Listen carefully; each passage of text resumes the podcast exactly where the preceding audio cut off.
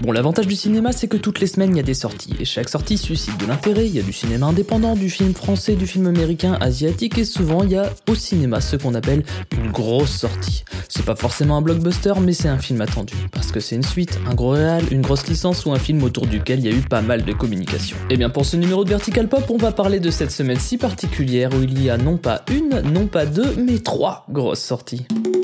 Vertical Pop.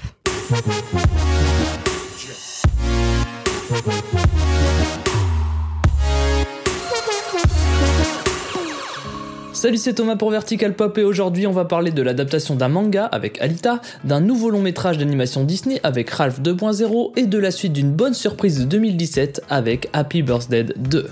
On commence par Alita. Ça te dérange Que je ne sois pas tout à fait humaine? Tu es la fille la plus humaine que j'ai jamais rencontré. Alita, c'est l'histoire d'une cyborg à l'apparence humaine qui se réveille sans aucun souvenir de qui elle est. Dans un futur qu'elle ne reconnaît pas, elle est accueillie par Ido, un médecin qui comprend que derrière ce corps de cyborg abandonné se cache une jeune femme au passé extraordinaire. Babunda était aveugle. Voilà, voilà le début de l'histoire.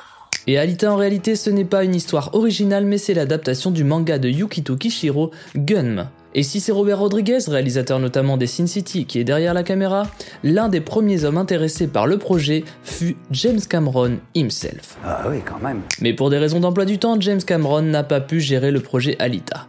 Et oui, il est un petit peu occupé avec la préparation des suites d'Avatar en ce moment, le James Cameron. C'est que je suis un petit peu charrette en ce moment. Mais si James Cameron n'est pas de la partie, le budget du film est assez proche de celui d'un film de Cameron puisqu'il atteint plus de 200 millions de dollars. Sachant qu'auparavant, le film le plus cher réalisé par Robert Rodriguez était Sin City 2 avec 65 millions de dollars. On peut dire que Bobby passe à une étape supérieure en termes de blockbuster. Par contre, ça vous coûte une blinde, hein, je vous préviens. Mais l'ombre de James Cameron va quoi qu'il arrive planer sur ce film, notamment car sa propre unité de production, Troublemaker Studios, est à l'origine de nombreux effets spéciaux du film. James Cameron ayant autorisé une partie de ses équipes à faire une pause sur Avatar pour travailler sur Alita. Et certains storyboards et parties du script sont tout droit sortis du cerveau de James. Oui, je l'appelle James. Et c'est même les deux réalisateurs qui ont choisi l'actrice qui allait incarner Alita, car même si elle est en CGI, il y a une vraie personne derrière tout ça. Et c'est Rosa Salazar, aperçue dans le labyrinthe et divergente, qui incarne le cyborg à l'écran.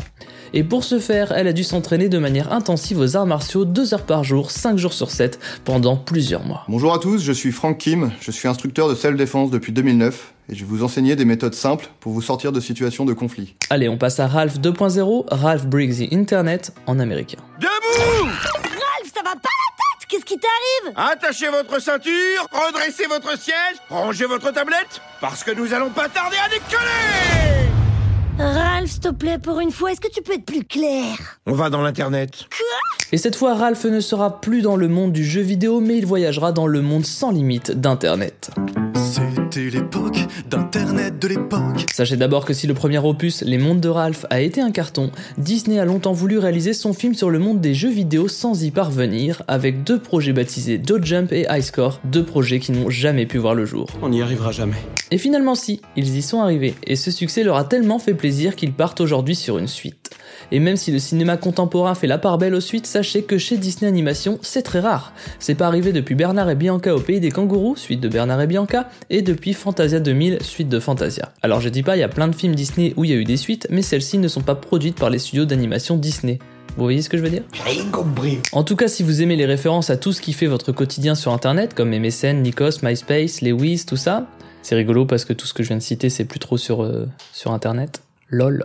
Bon, si vous aimez les trucs avec plein de références à la Ready Player One, Ralph 2.0, que j'ai eu la chance de voir en avant-première, en est bourré, et c'est assez kiffant. On passe maintenant à la troisième sortie avec Happy Birthday 2.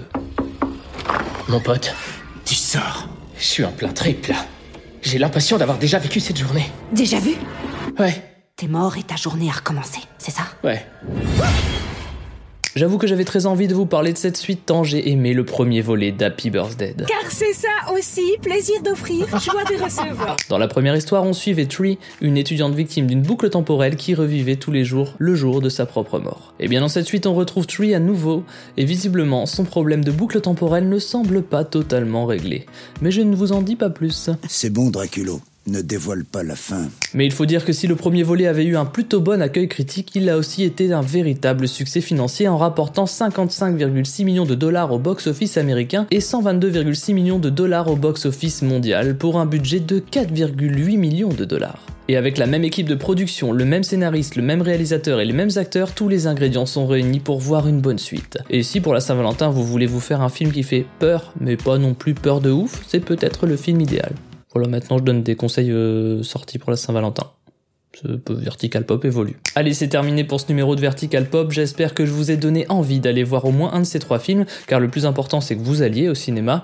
Ah oui, et aussi que vous vous abonniez à Vertical Pop sur vos applis de podcast préférés comme iTunes, Spotify, Podcast Addict, Ico, Castbox et plein d'autres. Nous, on se retrouve la semaine prochaine pour un nouveau shot de petites infos sur la pop culture. Pop.